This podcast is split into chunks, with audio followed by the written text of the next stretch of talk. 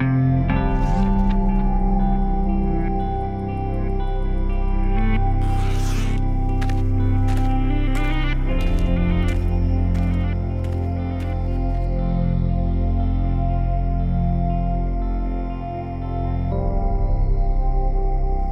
Bonjour et bienvenue sur Ciel Espace Radio. Voici les spectacles célestes que nous vous conseillons d'observer ce mois-ci. Neptune passe à l'opposition le 1er septembre, la Lune occulte l'étoile Aldébaran le 5, Vénus, la Lune et Mars seront proches les unes des autres le 10, une Lune mourante se laissera apercevoir près de Jupiter le 12 et une éclipse de lune est prévue, une éclipse totale, le 28 septembre. Pour commenter ces phénomènes, Jean-Luc Dauvergne et Guillaume Cana sont au micro de Ciel Espace Radio.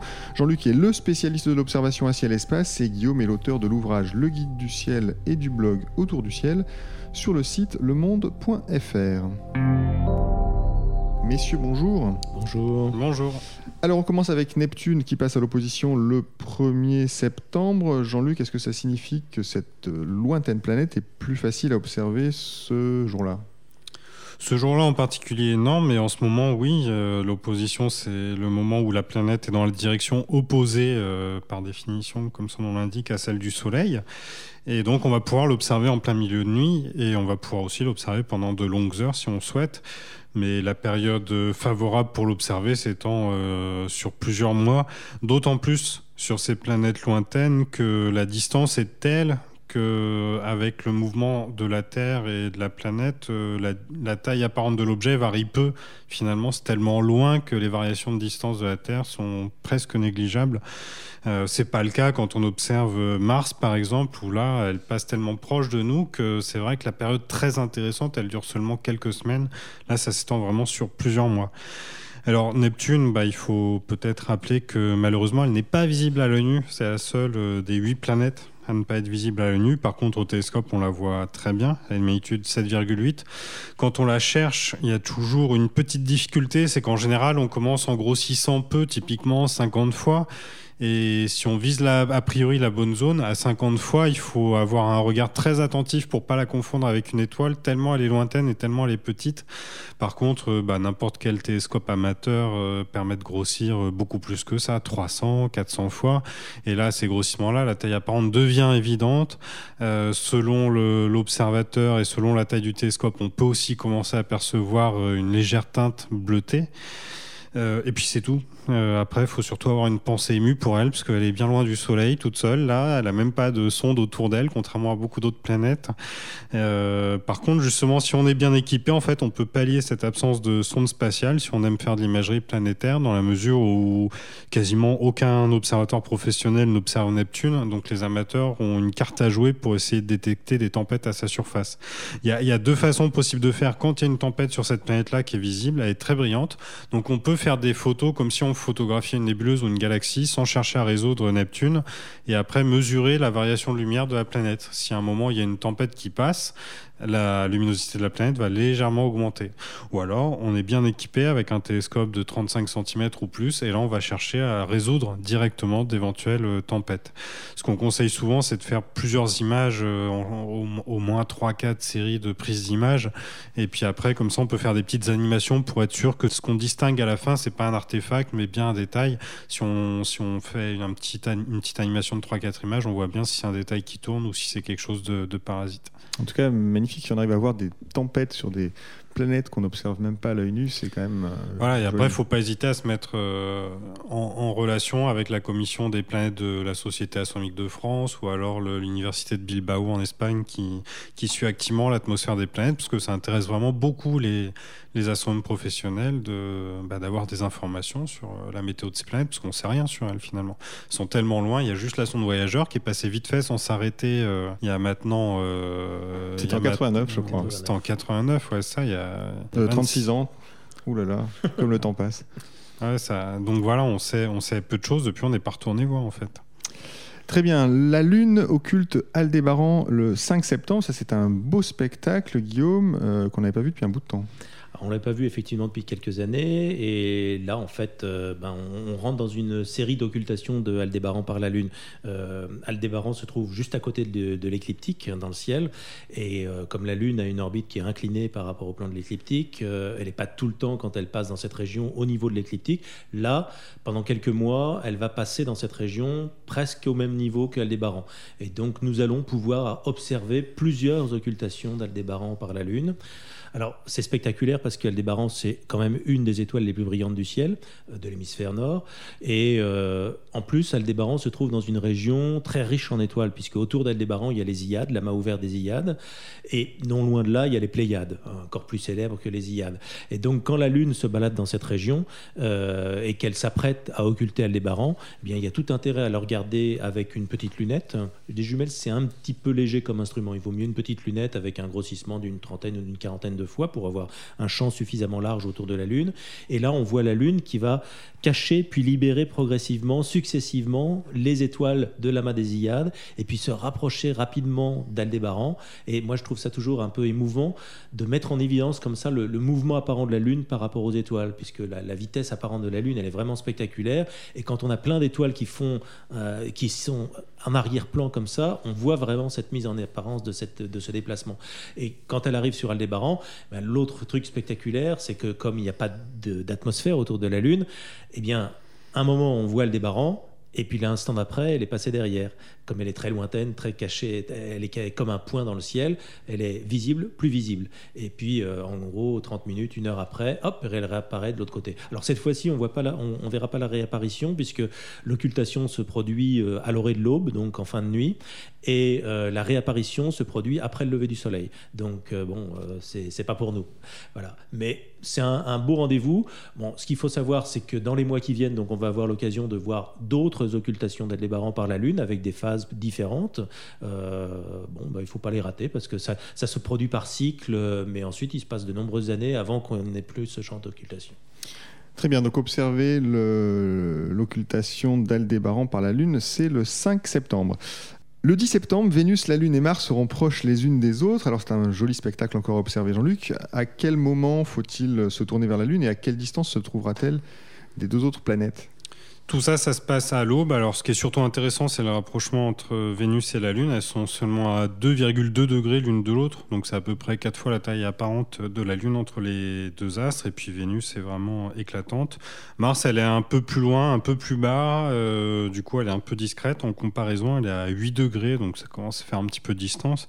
Puis, en ce moment, elle n'est pas très brillante. Mars, on la voit bien à l'œil nu, hein, mais en, comparativement à Vénus, elle est beaucoup, beaucoup moins brillante. Donc, ça fait. Voilà, ça fait. Mars, c'est surtout la cerise sur le. Enfin, elle est sous le gâteau, là, en l'occurrence. Elle n'est pas sur le gâteau, mais en tout cas, voilà, c'est le, le, petit bonus. Mais ce qui est surtout intéressant, c'est le rapprochement entre la Lune et Vénus, qui est vraiment. à observer à l'œil nu, c'est pas la peine de. À l'œil nu, pourquoi, euh, pourquoi pas aux jumelles, hein, pour bien voir la lumière cendrée, euh, éventuellement voir la, la, phase de Vénus, euh, ça, c'est possible. Très bien, on passe directement à l'événement du 12 septembre. La Lune, toujours, se laisse apercevoir près de Jupiter. Euh, Guillaume, est-ce que vous pouvez nous donner un petit peu plus de détails sur oh, bah, cette Ça, c'est la, continuité. Hein. La Lune euh, dégringole hein, le long de l'écliptique et, elle arrive maintenant au niveau de Jupiter. Euh, donc bon, c'est alors ce qu'il y a, c'est que là, Jupiter est encore très proche du Soleil, dans le ciel de l'aube. Donc le fond du ciel est déjà bien clair à ce moment-là. c'est un rendez-vous qu'on va voir avec un ciel coloré en, rouge, orange, hein, selon la qualité du lever du Soleil à venir. Et donc bon, voilà, il faut il faut pas hésiter, je pense, à prendre des jumelles là pour ce rendez-vous parce que la Lune sera assez fine et euh, la clarté du fond du ciel peut rendre son repérage un peu délicat. Mais bon, 26 heures, Jean-Luc, vous nous indiquez dans les éphémérides que c'est une lune de 26 heures avant la nouvelle lune. Donc à la limite, il vaut mieux d'abord regarder Jupiter. Jupiter sera plus facile à voir que la Lune. Ah oui, clairement, très clairement. Euh, c'est ça, en gros à partir de, quand on est à 24 heures de la nouvelle lune, là 26 heures, c'est quasiment pareil. C'est vraiment un très fin croissant euh, et c'est vraiment ouais, ça, bah, comme décrivait Guillaume, quoi, vraiment à chercher sur le fond de ciel. Et à l'œil nu, en fait, il y a, selon la, transparence du ciel, il y a des chances qu'on ne la voit pas, qu'elle soit visible que aux instruments. Par contre, il faut pas hésiter si on a utilisé un télescope toute la nuit avec un système de pointage en, automatique, bah, il faut pas hésiter à s'en servir et puis lui dire d'aller sur la lune. Et parce que là, par contre, euh, un croissant aussi euh, vieux, euh, c'est tellement fin que c'est spectaculaire à voir. Très bien, alors on passe euh, finalement au phénomène un peu star de ce mois de septembre. C'est le 28 septembre, une éclipse totale de lune qui sera visible de bout en bout sur la France. Guillaume, premier conseil pour observer cette éclipse totale, euh, bah, il faut se lever à quelle heure d'ailleurs? Alors déjà, ça se produit dans la nuit du 27 au 28. Hein. donc il faut bien préciser, c'est pas le 28 au soir, c'est dans la nuit du 27 au 28, donc dans la nuit du dimanche 27 septembre au lundi 28. Je sais, c'est pas très pratique pour les enfants, mais malheureusement, il faut les faire, leur faire observer ce phénomène parce que d'une part, une éclipse totale de lune visible en France, en Europe, c'est assez rare, mine de rien. La dernière, c'était en 2011, et on n'en aura pas ensuite avant 2018, si je ne me trompe pas.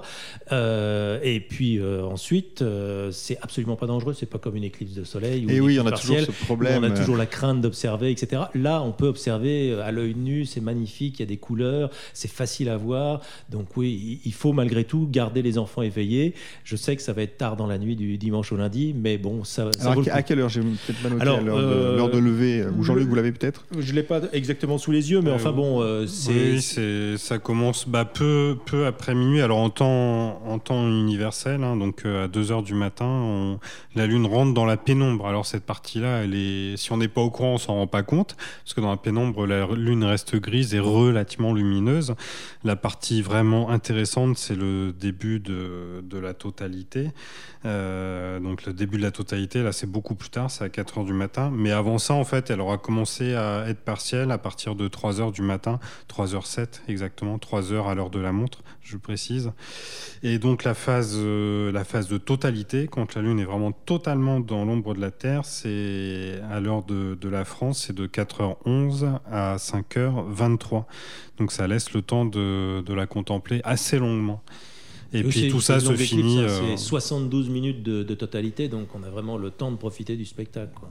Donc au pire, je disais tout à l'heure, euh, garder les enfants éveillés. On peut, on peut faire. Vous êtes dur là quand même. C'est-à-dire, voilà, on va dire l'option inverse. On va, on va les faire se on va se faire se coucher tôt et se réveiller tôt pour pouvoir voir le phénomène ou au moins la fin de la totalité, quoi. Donc, ça les fait se lever à 5 heures du matin. Euh, c'est tôt, mais c'est quand même pas dramatique, quoi surtout pour observer ce genre de spectacle. Alors, il faut l'observer, donc évidemment, à l'œil nu, on l'a dit, c'est très beau. Comment ça se passe, une éclipse tota-, totale de lune, pour quelqu'un qui ne l'aurait jamais vu Qu'est-ce qui se passe de particulier? Parce que rien ne passe devant la lune, en réalité. Non, en fait, la lune, bah, la lune tourne autour de la Terre, et le couple Terre-Lune tourne autour du Soleil. Et euh, la Terre, quand elle est éclairée par une face par le Soleil, elle projette son ombre dans l'espace. Et il se trouve que la distance de la Terre à la Lune est plus courte que la distance, que la longueur de l'ombre de la Terre. Donc de temps en temps, la Lune passe dans l'ombre de la Terre. Alors l'ombre de la Terre, elle a la forme d'un grand cône qui fait pas, loin de 2 millions de kilomètres de long. Et la Lune, la distance moyenne de la Lune, c'est entre 370 380 000 kilomètres. Donc vous voyez qu'elle peut rentrer complètement dans le cône d'ombre de la Terre. Et quand elle rentre dans le cône d'ombre dans la Terre, normalement, elle est plus éclairée par le Soleil. Donc comme elle produit plus de lumière par elle-même, normalement, on devrait plus la voir, logiquement. Mais ce qu'il y a, c'est que l'ombre de la Terre n'est pas complètement obscure. L'ombre de la Terre, elle est colorée par le les rayons solaires qui touchent la périphérie de la Terre et qui sont réfractés par l'atmosphère exactement comme pendant un coucher de soleil et qui donc prennent cette coloration rouge brique ou orange foncé ou orange cuivre et se diffusent à l'intérieur de l'ombre. Et quand la Lune passe dans l'ombre, eh bien on voit apparaître sur la surface lunaire cette coloration rouge brique ou cuivrée qui varie d'une éclipse à l'autre. C'est ça aussi qui est amusant à, à suivre. Et on peut suivre l'évolution de la coloration sur la Lune au fur et à mesure de son enfoncement dans l'ombre. Plus elle va profondément dans l'ombre, moins elle est touchée par cette lumière euh, parasite, on va dire, et plus elle est sombre. Alors, dans le cas présent, comme la Lune va, aller très profondément dans l'ombre de la Terre, au moment du centre de la totalité, donc au milieu de la totalité, euh, il y a des presque une chance pour qu'on la voit presque plus dans le ciel parce qu'elle sera très très obscurcie par l'ombre de la Terre. Mais ensuite, quand elle va recommencer à se rapprocher du bord de l'ombre, elle va retrouver ces zones polluées entre guillemets par la lumière de crépusculaire qui entoure la Terre et elle va se recolorer à nouveau de, de toutes ces teintes crépusculaires. Donc c'est vraiment très très paisible à observer comme phénomène et très beau, très esthétique. Est-ce que c'est photographiable, Jean-Luc? Parce que quand on voit quelque chose comme ça qui dure 71 euh, minutes, vous m'avez dit, Guillaume, on a envie d'en garder un souvenir. Comment photographier une éclipse de lune? Euh, c'est difficile de répondre parce qu'en fait, il euh, n'y a pas de recette euh, absolue. En fait, on peut faire ce qu'on veut. On peut faire des photos d'ambiance avec un objectif grand angle. Ce qui est très intéressant, en, particulier, c'est lorsqu'on fait un time lapse, c'est bien de commencer avant. On est une, une, éclipse de lune, ça se produit par définition à la pleine lune, donc quand elle est vraiment très lumineuse. Donc, on va démarrer cette nuit-là avec un ciel très lumineux, et puis à partir du moment où on va vraiment entrer dans la totalité, on va se retrouver avec une noirceur de ciel qui est exactement celle qu'on aurait par une nuit sans lune, tellement la luminosité de la lune est assombrie. Et ça, du coup, si on fait une animation comme ça en time-lapse, euh, c'est très spectaculaire. Euh, donc ça, c'est une façon de faire. Après, on peut évidemment essayer de photographier la Lune avec une lunette ou un télescope. Là, ce qui est particulièrement intéressant, en fait, si on essaye de grossir, donc il faut une focale d'au moins 500 mm jusqu'à 1 mètre, 1 mètre 50, pourquoi pas 2 mètres si on a un grand capteur. Ce qui est très intéressant, c'est que là, on va voir toutes les colorations sur la Lune et elles peuvent être très variables déjà d'une éclipse à l'autre, parce que ça dépend. Euh, euh, comme a décrit Guillaume, la lumière passe euh, comme ça, euh, de façon tangentielle dans l'atmosphère de la Terre. Bah, là où va passer la lumière, on peut peut-être avoir un volcan en éruption, ou alors une zone très nuageuse sous l'équateur, etc. Enfin, on peut avoir des conditions très variables d'une éclipse à l'autre, qui va faire que les éclipses vont jamais parfaitement se ressembler. La couleur qui va dominer, c'est une sorte de rouge brique. Par contre, sur les bords de l'ombre, des fois, on voit des variations de couleurs qui sont extraordinaires, qui passent par le bleu, qui passent par le vert, qui peuvent être délicates à voir euh, à l'œil nu mais en tout cas qui en photo peuvent ressortir très bien. Donc je trouve que le, le plus intéressant, bah, c'est photographier un peu les bords de l'éclipse, enfin n'importe quel moment est intéressant, mais là où on va avoir le plus de couleurs, c'est juste après qu'elle soit rentrée et juste avant qu'elle s'apprête à ressortir. Alors il faut aussi être bien équipé avec une monture équatoriale, parce que comme on le disait, elle est très peu lumineuse. Donc d'habitude, là où il aurait fallu faire un temps de pause, typiquement un 5 centième de seconde, un, un 2 centième de seconde pour photographier la Lune comme ça avec un grand téléobjectif ou un télescope, Là, il faudra plus que, euh, enfin, il faudra au contraire un temps euh, beaucoup plus long, de l'ordre de 1, 2 secondes, 3 secondes. Même plus que ça, moi, je, veux juste ramener un, souvenir. Là, j'ai été photographié, observé, photographié l'éclipse euh, de juin 2011 à La Réunion, où là, la Lune passait exactement au centre, au centre de l'ombre de la Terre. Donc, elle était vraiment très, très sombre. Au centre, au moment de la totalité, j'ai été obligé de faire des pauses photographiques de 1 minute pour réussir à voir le des détails sur la surface de la Lune, tellement elle était sombre. Ah oui, et là, il faut absolument suivre la Lune. Et donc, hein. c'était indispensable, comme disait Jean-Luc, d'avoir une monture équatoriale qui compensait la rotation de la Terre, parce que sinon, tout était flou.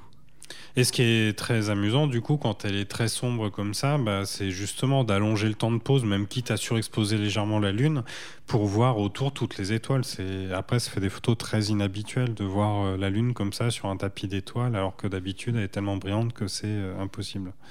Très bien, donc n'oubliez pas le 28 septembre à la fin du mois d'observer cette magnifique euh, éclipse totale de lune. Nous approchons de la fin de cette émission. Guillaume, Jean-Luc, vous nous donnez chaque mois quelques pistes d'observation d'étoiles, de nébuleuses, de galaxies. Ce mois-ci, quels objets conseilleriez-vous à nos auditeurs, Guillaume? Alors, euh, j'ai parlé d'étoiles euh, les deux derniers mois. cette fois-ci, je vais parler de groupes d'étoiles, puisque j'ai parlé d'une galaxie et d'une galaxie dont on parle très peu souvent, et pourtant c'est une de nos voisines. Vous savez que la, Voie lactée fait partie d'un groupe de galaxies qu'on appelle le groupe local, dans lequel il y a des galaxies qu'on connaît bien, comme les nuages de Magellan ou la galaxie d'Andromède, etc. Et celle-ci, en fait, s'appelle IC10. C'est une galaxie qui est en gros à 2,5 millions d'années-lumière de nous, donc à peine un peu plus loin que Andromède. Mais c'est une galaxie qui n'est pas très grosse, et c'est une galaxie qui se trouve, vue de chez nous, euh, quasiment dans le plan de notre galaxie, donc dans le plan de la Voie lactée. Donc, euh, pour réussir à la voir, on, doit avoir passé devant nous plein de poussières, plein de nébuleuses, plein d'autres étoiles, etc. Alors, elle se trouve dans Cassiopée, juste à côté d'une des étoiles principales de Cassiopée, qui s'appelle CAF. Elle est à 1,5 degré et demi à l'est de CAF. Et il faut à mon avis, au moins, un télescope de 200 mm pour, euh, pour la voir euh, sans, problème. Euh, alors, c'est pas gros, hein, c'est une, galaxie elliptique toute petite, ça fait une petite tache cotonneuse, mais bon, avec un 200 mm, on arrive à la voir sans problème, et on a donc le groupe local, c'est en gros une quarantaine de galaxies. Euh, la nôtre, c'est une des plus grandes. Euh, Andromède est la plus grande. Bon, bah, IC, c'est IC10, c'est sans doute une des plus petites des galaxies du groupe local. Donc un petit challenge quand même de voir une petite galaxie à travers la nôtre et dans Exactement, le plan. Très bien. Jean-Luc, qu'est-ce que vous nous conseillez ce mois-ci? L'amas globulaire M15, qui est dans la constellation de Pégase. Quand on pense aux amas globulaires, on pense souvent à l'amas d'Hercule, M13, euh, qui est le plus beau sous nos latitudes. En tout cas, dans l'hémisphère sud, il y en a des plus grands, mais en tout cas, d'ici, c'est vraiment M13 euh, le roi. Et en fait, euh, quand, quand, je regarde au télescope, je trouve que Messier 15 est quasiment aussi beau que, que M13. En fait, c'est peut-être l'un des amas globulaires les plus denses de la galaxie. Les étoiles sont vraiment très serrées. Donc il faut peut-être rappeler les, amas globulaires, c'est des amas de des groupes de vieilles étoiles qui peuvent compter plusieurs centaines de milliers d'étoiles euh, donc c'est très très riche. On ne sait pas très bien comment ils sont formés, mais en tout cas, il y en a plusieurs qui sont en orbite comme ça autour de la Voie lactée. Alors pour fixer les idées, par exemple, M15, c'est un, objet qui a plus, plus de 33 000 années-lumière de la Terre, donc c'est très, très lointain. Quand on parle d'objets à observer, de nébuleuses, etc., on parle souvent de choses beaucoup plus proches, de l'ordre de quelques milliers d'années-lumière. Là, 33 000 années-lumière, euh, c'est quasiment la distance qui nous sépare du centre de notre galaxie. Donc c'est vraiment très très loin. Et ce qui est intéressant à noter aussi, c'est que c'est l'un des amas globulaires le plus riche en étoiles variables. Il y en a euh, une, grosse centaine qui ont été, qui ont été recensées à l'intérieur. Et si vous cherchez sur Internet euh, amas globulaires étoiles, étoiles variables, vous verrez peut-être des animations qui montre euh, des, photos d'un mât globulaire prises, mises les unes derrière les autres, euh, espacées de plusieurs heures. Et en fait, on voit vraiment l'objet en train de clignoter euh, comme un arbre de Noël avec toutes ces étoiles variables à l'intérieur qui changent d'éclat l'espace de, quelques heures. Donc ça, pour les gens qui photographient ce type d'objet, s'ils veulent faire quelque chose qui ressemble pas aux autres, bah, ils peuvent tenter cette expérience de, faire plusieurs photos à quelques heures d'écart, voire même quelques jours d'écart pour voir ces, ces variations-là. Puis la dernière chose à signaler aussi pour euh, les, astrophotographes, parce que c'est plutôt difficile à, voir, c'est qu'à l'intérieur de cet amas, il y a une nébuleuse planétaire, ce qui est très rare. Les amas de ce type-là, c'est des amas faits de naines rouges, des étoiles euh, à la vie pas éternelle, mais en tout cas euh, qui ont la peau très dure. certaines naines rouges sont, existent depuis que l'univers s'est formé quasiment, sont aussi vieilles que l'univers. Euh, en fait, elles consomment très peu d'énergie, du coup, elles vivent très longtemps. Et donc, dans ces amas qui sont faits que de naines rouges, et eh ben, on voit, euh, on voit très rarement en fait des nébuleuses planétaires qui sont les restes euh, d'étoiles mortes. Donc, et puis c'est un état transitoire en fait. quand on a une nébuleuse planétaire, c'est que la coquille de gaz de l'étoile vient de s'échapper autour de l'étoile, puis après va se diluer dans l'environnement alentour. Donc ça dure que l'espace de, j'ai pas l'ordre de grandeur d'ailleurs, si c'est en en milliers ou en millions d'années, mais en tout cas, c'est un battement de cils euh, à l'échelle de l'histoire de l'amas globulaire et, de l'univers. Donc Messier 15, quand on regarde ça dans un télescope, on voit quoi? C'est une forme qui ressemble à quoi un amas globulaire? Si on regarde dans un instrument vraiment petit, ça va être une tâche diffuse, mais rapidement, passer 150 à 200 mm de diamètre, on commence à résoudre en étoiles.